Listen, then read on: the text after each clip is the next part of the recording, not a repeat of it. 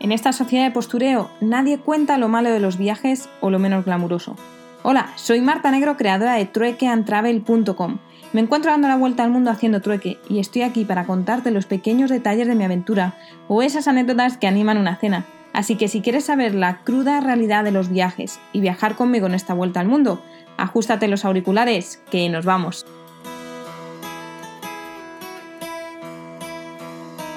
Bueno, bueno, otro día aquí desde mi cuarentena, entre comillas, porque es cuarentena, pero vaya, pasarla en el campo eh, teniendo piscina y pudiendo pasear, pues no es una cuarentena en realidad comparada con estar metida dentro de un sitio.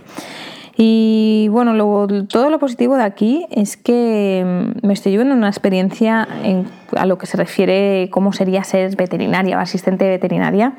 Ayer por la noche resulta que había una perrita que se llama Lía, es discapacitada, es bueno, minusválida desde hace, bueno, cuando tenía dos meses eh, todo le, atropelló un coche y se quedó así, siendo cachorrita. Y yo cuando estuve aquí en diciembre era, vamos, era más mona, era como, el tamaño de mi mano y ahora está gigante. Bueno, pues resulta que de un día para otro ha empezado a estar muy malita, muy malita y le pasa lo contrario que le pasaba a Tispa que en lugar de no tenía casi glóbulos rojos y, y, es porque tiene un parásito en la sangre que le ha estado succionando todo, todos los glóbulos rojos. Y al final, para poder salvarla, pues necesitaba una transfusión de sangre, lo cual ayer eligieron entre cinco perros, que los más grandes que pudieron encontrar aquí en el refugio.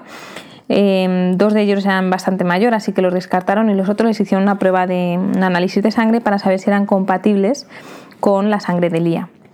Yo más adelante ya le pregunté al veterinario y le dije, oye, pero es que los perros tienen pues, grupos sanguíneos como podemos tener los, humanos de grupo A, B eh, o, positivo. Y me decían que había hasta como, creo que eran 16 o 17 grupos sanguíneos diferentes, aunque por primera vez el perro puede recibir sangre de cualquier eh, donante, por así decirlo, de cualquier grupo, y luego ya desarrolla como unos anticuerpos y tendría que recibir de nuevo una transfusión de ese tipo aunque las experiencias que han tenido es que cada vez que pues, reciben una segunda transfusión, el perro la verdad es que fallece. Así que normalmente a un perro se le intenta hacer solo una transfusión de sangre. Y bueno encontramos a una. Ayer, a las 11 de la noche estuve ayudando allí en la clínica. Necesitaban unas manos extras así que dije cuando voy a tener oportunidad de ver cómo se saca sangre al perro para luego transferirla no y la verdad que la perrita se llama Rita y era gigante, pesaba como casi 40 kilos.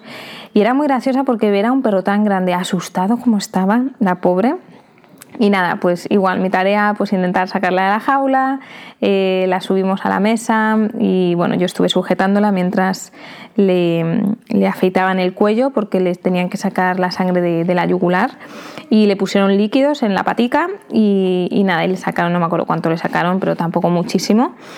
Y, y, nada, ya por la noche le estuvieron poniendo la sangre, la transfusión a Alia. Eh, durante ocho horas le estuvieron metiendo poco a poco la sangre. Si se la meten de golpe, el perro colapsa y moriría. Y hoy por la mañana me han dicho que las dos estaban bien, así que. Bueno, contenta, contenta. Y hablando de sangre, me han dado los resultados de TISPA y por el momento está bien, eh, no, no, tenía, no tiene parásitos en la sangre y tiene la sangre normal.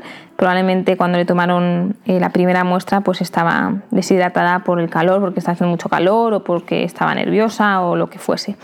Así que por el momento solo me queda saber eh, el resultado de la prueba de la rabia y pues parece que pinta que me voy a quedar aquí y cruzaremos los dedos de que cuando quiera regresar a España haya vuelos y pueda regresar o a España o a Escocia.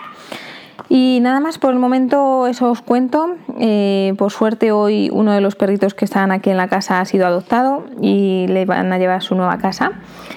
Y luego, ¿qué más? hemos tenido que quitar también a los otros dos perros que estaban aquí, a Hércules y a Peanut, eh, porque por lo visto me han dicho que si a Tispa le muerde o tiene alguna herida un mes antes de marcharse, le tendrían que poner otra otro, pues otra inyección de la rabia y se retrasaría el proceso, así que hemos tenido que separarla y está ahora ella sola eh, en el jardín y bueno, la verdad que está muy mona. Yo creo que ella es una chica independiente y la verdad que no le, hace, no le importa estar sin perros alrededor y con el cariño de las personas.